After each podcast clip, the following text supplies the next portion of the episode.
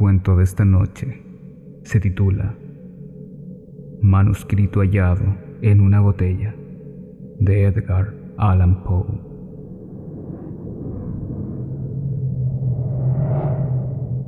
Acerca de mi país y mi familia tengo poco que explicar. Un retrato injusto y el paso de los años me han alejado de uno y enemistado con la otra.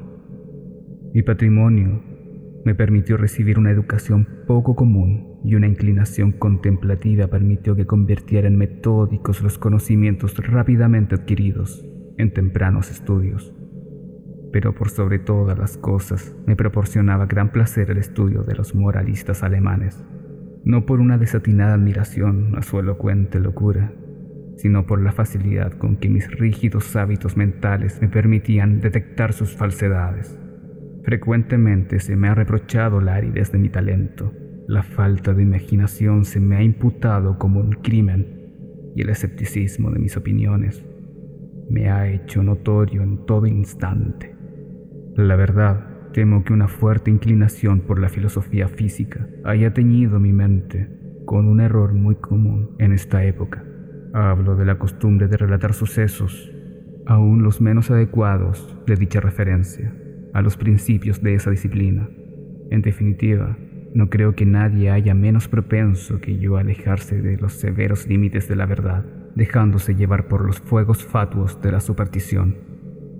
Me ha parecido conveniente sentar esta premisa para que la increíble historia que debo narrar no sea considerada la fiebre de una imaginación desbocada, sino la experiencia auténtica de una mente para quien los ensueños de la fantasía han sido letra muerta y nula.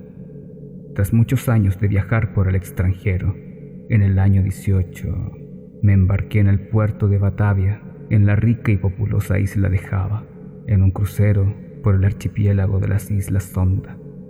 Iba en calidad de pasajero, solo inducido por una especie de nerviosa desazón que me fustigaba como un espíritu demoníaco. Nuestro majestuoso navío de unas 400 toneladas había sido fletado en Bombay en madera de teca, de malabar, con remachas de cobre. Transportaba una carga de algodón en rama y aceite de las islas Laquedivas. También llevábamos a bordo fibra de corteza de coco, azúcar moreno de las islas orientales, manteca clarificada de leche de búfalo, granos de cacao y algunos cajones de opio. La carga había sido mal estivada y el barco casi se hundía. Levamos anclas apenas impulsados por una tenue brisa, y a lo largo de muchos días permanecimos cerca de la costa oriental de Java, sin otro percance que quebrara la monotonía de nuestro curso que el ocasional encuentro con los pequeños barquitos de dos mástiles del archipiélago al que habíamos puesto rumbo. Una tarde, apoyado sobre el pasamano de la borda de popa, y hacia el noroeste una nube muy extraña y aislada. Era singular no solo por su color, sino por ser la primera que avistábamos desde nuestra marcha de Batavia. La observé con detenimiento hasta el ocaso, cuando de pronto se extendió hacia el este y oeste, ciñendo el horizonte con una angosta franja de vapor y adquiriendo la forma de una larga línea de playa. Pronto atrajo mi atención la coloración de un tono rojo oscuro de la luna y la singular apariencia del mar. Este sufría una rápida transformación y el agua parecía más transparente que habitualmente. A pesar de que alcanzaba a distinguir claramente el fondo, al echar la sonda comprobé que el barco navegaba a 15 brazas de profundidad. Entonces el aire se tornó intolerablemente asfixiante y cargado de una exhalación en espiral, parecidas a las que surgen del hierro al rojo. A medida que fue cayendo la noche, desapareció todo vestigio de brisa y resultaba imposible concebir una calma mayor. Sobre la toldilla ardía la llama de una vela sin el más imperceptible movimiento y un largo cabello sostenido entre dos dedos colgaba sin que se advirtiera la menor vibración. Sin embargo, el capitán manifestó que no percibía ninguna advertencia de peligro, pero como navegábamos a la deriva en dirección a la costa, ordenó arriar las velas y echar el ancla. no colocó vigías y la tripulación, compuesta mayoritariamente por malayos, se tendió por propia voluntad sobre cubierta. Yo bajé, acogotado por una mala premonición. En verdad, todas las señales me advertían inminencia de un temporal fuerte. Expuse mis temores al capitán, pero él no prestó atención a mis palabras y se alejó sin dignarse a contestarme. Sin embargo, mi zozobra me impedía dormir y alrededor de medianoche subí a cubierta. Al apoyar el pie sobre el último peldaño de la escalera, me llenó de espanto un ruido fuerte e intenso, parecido al producido por el giro veloz de la rueda de un molino. Y antes de que pudiera averiguar su significado, percibí una vibración en el centro del barco. Momentos después se desplomó sobre nosotros un furioso mar de espuma que, pasando por encima del puente, barrió la cubierta de proa a popa. La furiosa violencia de la ráfaga fue, en gran medida, la salvación del barco, aunque totalmente cubierto por el agua, como sus mástiles habían volado por la borda, después de un minuto se enderezó pesadamente, salió a la superficie y tras vacilar algunos instantes bajo la presión de la tempestad, se enderezó por fin. Me sería imposible explicar qué milagro me salvó de la destrucción. Aturdido por el choque del agua, al volver en mí, me encontré emparedado entre el mástil de popa y el timón. Me puse de pie con gran dificultad y al mirar, mareado, a mi alrededor, mi primera impresión fue que navegábamos entre arrecifes. Tan tremendo e inimaginable era el remolino de olas enormes y llenas de espuma en que estábamos inmersos. Instantes después percibí la voz de un anciano sueco que había embarcado poco antes de que el barco se hiciera la mar. Lo llamé con todas mis fuerzas y al rato se me acercó vacilante. No tardamos en descubrir que éramos los únicos sobrevivientes, con excepción de nosotros las olas acababan de barrer todo lo que se hallaba en cubierta. El capitán y los oficiales debían haber muerto mientras dormían, porque los camarotes estaban totalmente anegados. Sin ayuda, era poco lo que podíamos hacer por la seguridad del barco, y nos paralizó la convicción de que no tardaríamos en irnos a pique. Por cierto que el primer embate del huracán destrozó el cable del ancla, porque de no ser así, nos habríamos hundido al momento. Navegábamos a una velocidad extraordinaria y las olas rompían sobre nosotros. El maderamen de popa estaba hecho trizas y todo el barco había sufrido gravísimos daños, pero comprobamos con alegría que las bombas no estaban atascadas y que el lastre no parecía haberse descentrado. La primera ráfaga había mainado y la violencia del viento no entrañaba gran peligro, pero la posibilidad de que cesara por completo nos llenaba de espanto convencidos de que en medio del oleaje siguiente, sin duda, sería nuestro fin. Pero no parecía probable que el justificado temor se convirtiera en una pronta realidad. Durante cinco días y noches completos, en los cuales nuestro único alimento consistió en una pequeña cantidad de melaza que con esfuerzo conseguimos procurarnos en el castillo de proa, el armazón del barco avanzó a una velocidad inaudita impulsada por sucesivas ráfagas que, sin igualar la violencia del primitivo temporal, eran más espantosas que cualquier otra tempestad vivida por mí en el pasado. Con pequeñas variantes, durante los primeros cuatro días nuestro curso fue a sudeste y debimos haber costeado Nueva Holanda. Al quinto día el frío era tremendo. Pese a que el viento había girado un punto hacia el norte, el sol nacía con una enfermiza coloración amarillenta y subía unos pocos grados sobre el horizonte, sin irradiar una decidida luminosidad. No había nubes en el horizonte. Sin embargo, el viento arreciaba y soplaba con furia despareja e irregular. Alrededor de mediodía, poco más o menos, porque solo podíamos adivinar la hora, volvió a llamarnos la atención la apariencia del sol. No irradiaba lo que con propiedad podríamos llamar luz, sino que un resplandor opaco y funesto sin reflejos, como si todos sus rayos estuvieran polarizados. Justo antes de hundirse en el mar turgente, su fuego central se apagó de modo sorpresivo, como por arte de un poder inexplicable, quedó solo reducido a un aro plateado y pálido que se sumergía deprisa en el mar infinito. Esperamos en vano la llegada del sexto día, ese día que para mí no ha llegado y que para el sueco no llegó nunca. A partir de aquel instante quedamos sumidos en una profunda oscuridad, a tal punto que no hubiéramos podido ver un objeto a 20 pasos del barco. La noche eterna continuó envolviéndonos, ni siquiera atenuada por la fosforescencia brillante del mar a la que nos habíamos acostumbrado en los trópicos. También descubrimos que, aunque la tempestad continuaba rugiendo con interminable violencia, ya no conservaba su apariencia habitual, de olas ni de espuma con las que antes nos envolvía. A nuestro alrededor, todo era horror, profunda oscuridad y un negro y sofocante desierto de ébano. Un terror supersticioso fue creciendo en el espíritu del viejo sueco y mi propia alma estaba envuelta en una silenciosa perplejidad. Abandonamos todo intento de cuidar el barco por considerarlo inútil y nos aseguramos lo mejor posible a la base del palo de mesana, clavando con amargura la mirada del océano inmenso. No habría forma de calcular el tiempo ni de adivinar nuestra posición. Sin embargo, teníamos plena conciencia de haber avanzado más hacia el sur que cualquier otro navegante anterior y nos asombró no encontrar los cotidianos obstáculos de hielo. Mientras tanto, cada instante amenazaba con ser el último de nuestras vidas. Olas enormes, como montañas, se precipitaban para arrastrarnos.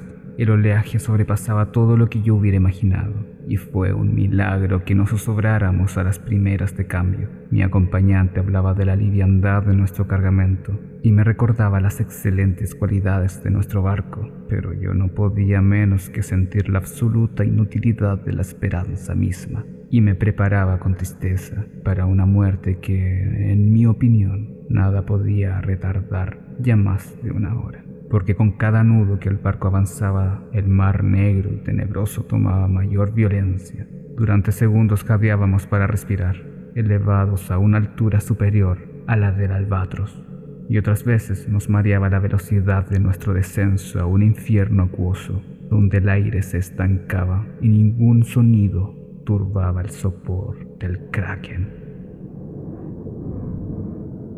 Nos hallábamos en lo más profundo de uno de los abismos cuando un repentino grito de mi acompañante resonó espantosamente en la noche. Mire, mire, exclamó chillando junto a mi oído. Dios Todopoderoso, mire, mire. Mientras hablaba descubrí el resplandor de una luz mortecina y rojiza que recorría los costados del inmenso abismo en el que nos hallábamos, arrojando cierto brillo sobre nuestra cubierta. Al levantar la mirada, contemplé un espectáculo que me paralizó la sangre. A una altura impresionante, directamente encima de nosotros y al borde mismo del precipicio líquido, flotaba un gigantesco navío de quizás cuatro mil toneladas, pese a estar en la cresta de una ola que lo sobrepasaba más de cien veces en altura. Su tamaño excedía el de cualquier barco de línea o de la Compañía de Islas Orientales su grandioso casco era de un negro intenso y sucio, y no lo adornaban los acostumbrados mascarones de los navíos. Una sola hilera de cañones de bronce asomaba por los portañolas abiertos, y sus relucientes superficies reflejaban las luces de innumerables linternas de combate que se balanceaban de un lado a otro en las jarcías. Pero lo que más estupor y perplejidad nos provocó fue que en medio de ese mar sobrenatural y de ese huracán ingobernable navegara con todas las velas desplegadas. Al verlo por primera vez descubrimos su proa y poco a poco fue alzándose sobre el sombrío y horrible torbellino. Durante un instante de intenso terror, se detuvo sobre el vertiginoso pináculo, como si contemplara su propia majestuosidad. Después estremeció, vaciló y se precipitó sobre nosotros. En ese momento, no sé qué repentino dominio de mí mismo surgió de mi espíritu.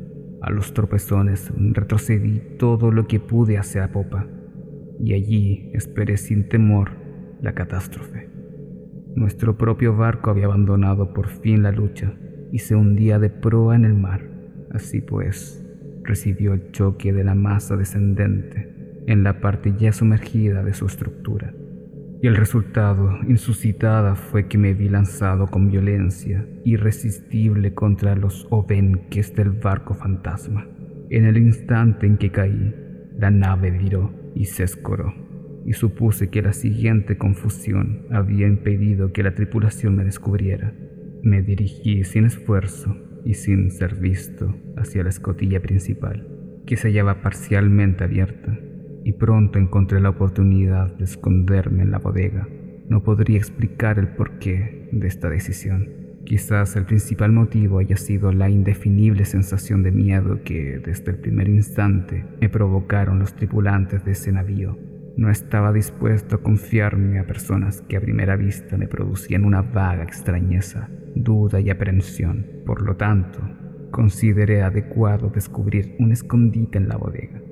Lo conseguí moviendo una pequeña porción del armazón y así me aseguré un refugio idóneo entre las enormes cuadernas del buque.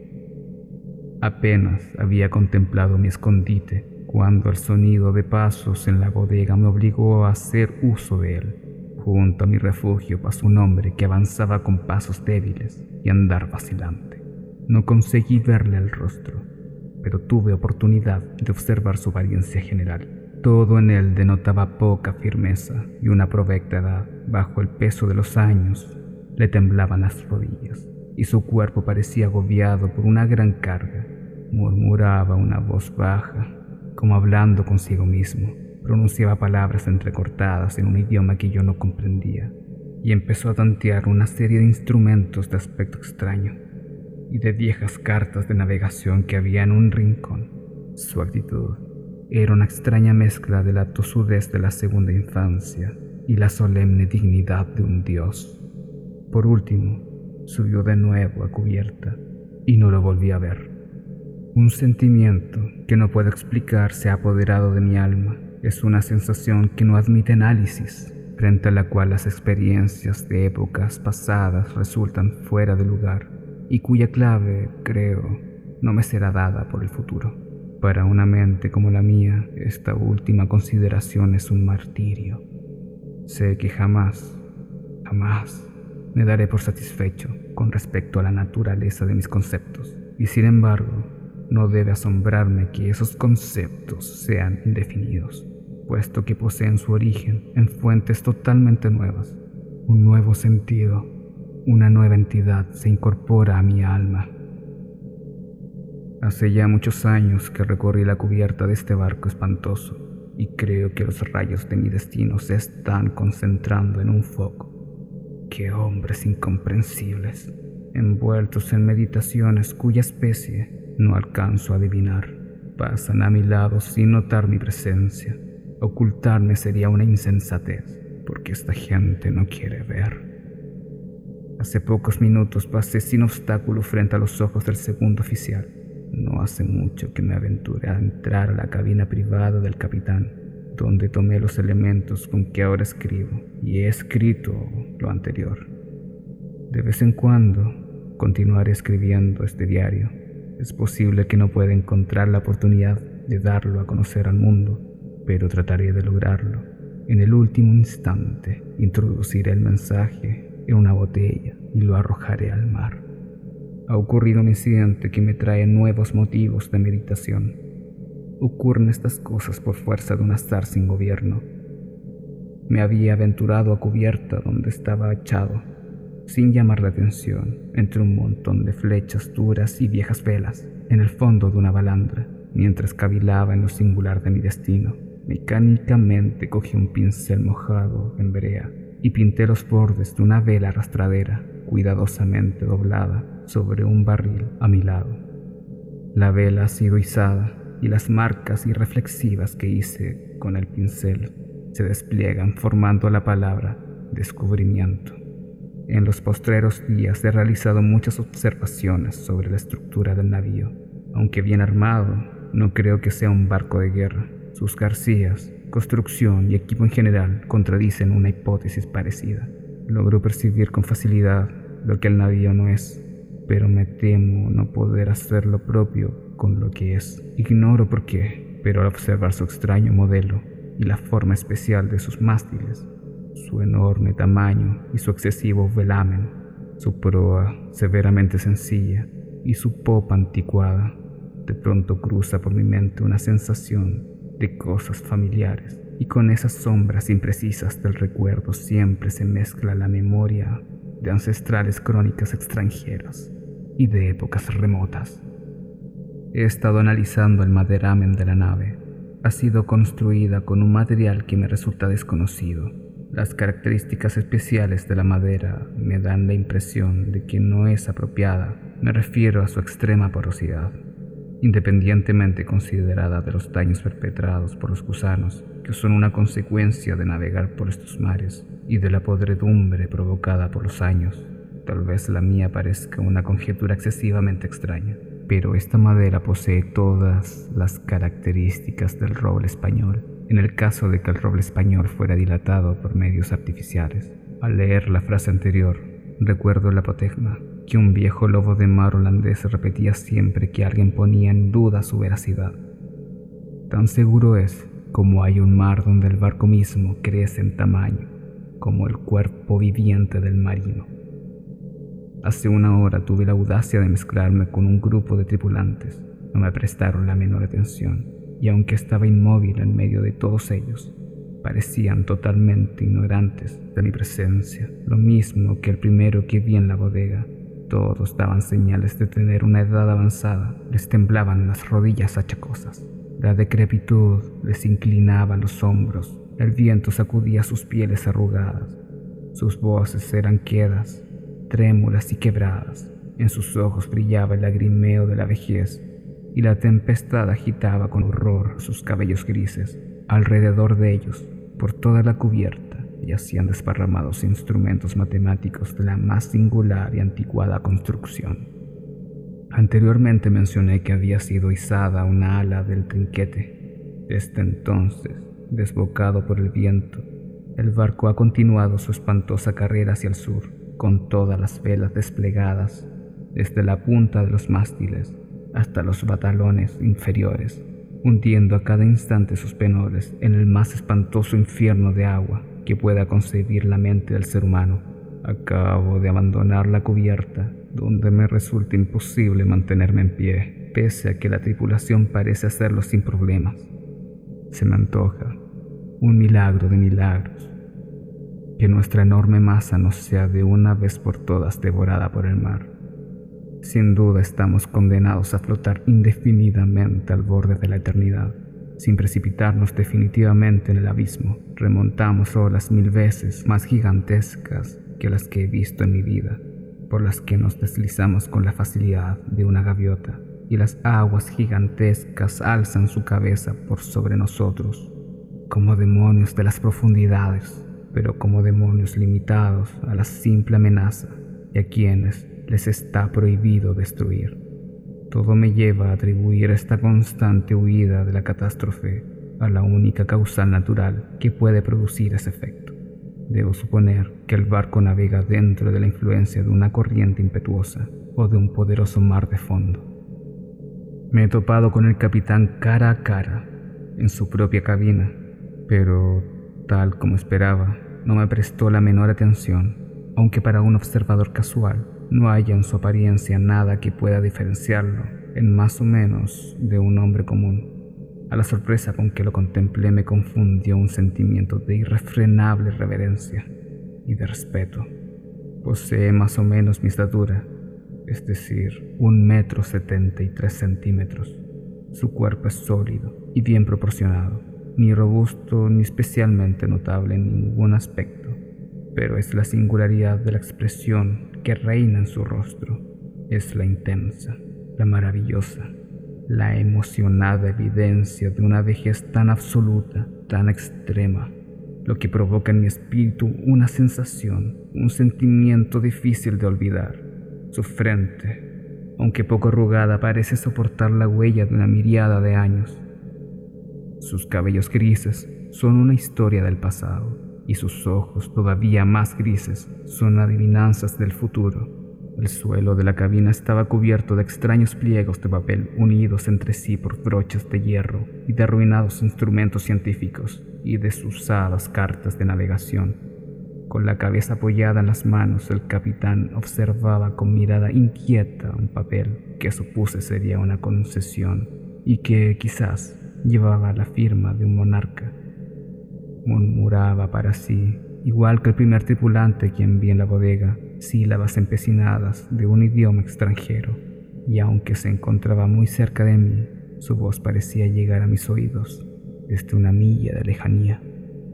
El barco y todo su contenido está impregnado del espíritu de la vejez. Los tripulantes se deslizan de aquí para allá como fantasmas de siglos ya pasados sus miradas reflejan inquietud y angustia, y cuando el extraño resplandor de las linternas de combate iluminan sus dedos, siento que no he sentido nunca, pese a haber comerciado toda mi vida en antigüedades y absorbido las sombras de columnas caídas en Baalbek, en Tadmor y en Persépolis, hasta que mi propia alma se convirtió en una ruina. Al mirar a mi entorno, me avergüenza mis anteriores aprensiones. Si temblé ante la ráfaga que nos ha perseguido hasta ahora, ¿cómo no aterrorizarme ante un asalto de viento y mar, para definir los cuales las palabras tornado y simón resultan ligeras y sin valor?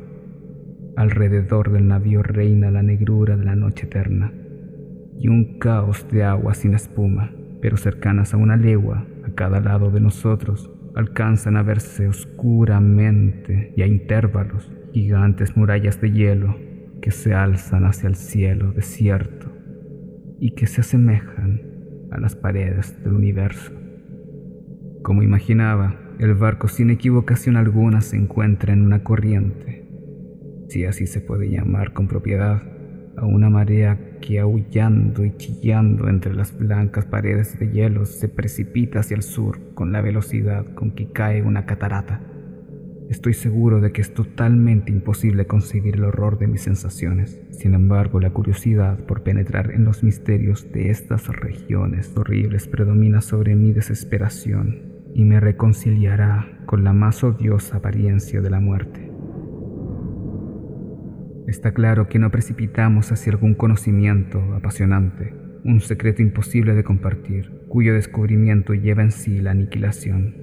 Tal vez esta corriente nos lleve hacia el mismísimo Polo Sur. Debo confesar que una hipótesis, en apariencia tan extraña, tiene todas las probabilidades de ser cierta. La tripulación recorre la cubierta con pasos angustiados y vacilantes, pero sus semblantes, la angustia de la esperanza supera la apatía de la desesperación. Mientras tanto, continuamos navegando con viento de popa y como llevamos todas las velas desplegadas, por algunos instantes el barco se eleva por sobre el mar. Oh, horror de horrores. Súbitamente el hielo se abre a derecha e izquierda y giramos con velocidad de vértigo en inmensos círculos concéntricos, rodeando una y otra vez los bordes de un gigantesco anfiteatro el ápice de cuyas paredes se pierde en la oscuridad y la profundidad. Pero me queda poco tiempo para meditar en mi destino. Los círculos se estrechan velozmente. Nos precipitamos alocadamente en la vorágine, y entre el rugir y el aullar y el atronar del océano y de la tempestad el barco se rescabraja. Oh Dios, y se hunde